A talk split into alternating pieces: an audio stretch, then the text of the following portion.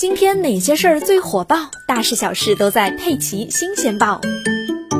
已婚男子为了泡妞，伪造了国家安全局保密处副处长的身份，在婚恋网站上欺骗了多名未婚女性，开展了一连串的骗局。最近，温州龙湾法院以招摇撞骗罪、伪造身份证件罪，判处被告男子夏某某有期徒刑四年。夏某某今年四十一岁，温州人，已婚已育，是当地一家医院的企划部主任。二零一六年，夏某某动了在婚恋网站上寻求外遇的念头。考虑到自己四十多岁的年纪已经不再适合相亲，他就去办了一张假的身份证，姓名、出生年月、居住地址全部都是虚构的。为了给人可靠的感觉，夏某某还伪造了工作证件。他觉得国家安全保密处这个神秘的部门听起来很高大上，又有一定的保密性，是一个最佳选择。于是夏某某便拿着这两张虚构的身身份证和工作证，在四年的时间里，一边瞒着妻子，一边借自己伪造的这个国家安全局保密处副处长的身份，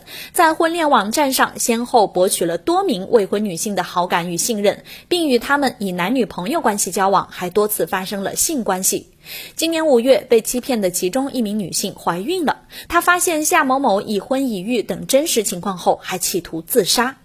法院经审理认为，夏某某冒充人民警察招摇撞骗，情节严重，又伪造了居民身份证，其行为已经分别构成了招摇撞骗罪和伪造身份证件罪，数罪并罚，判处夏某某有期徒刑四年，并处罚金人民币两千元。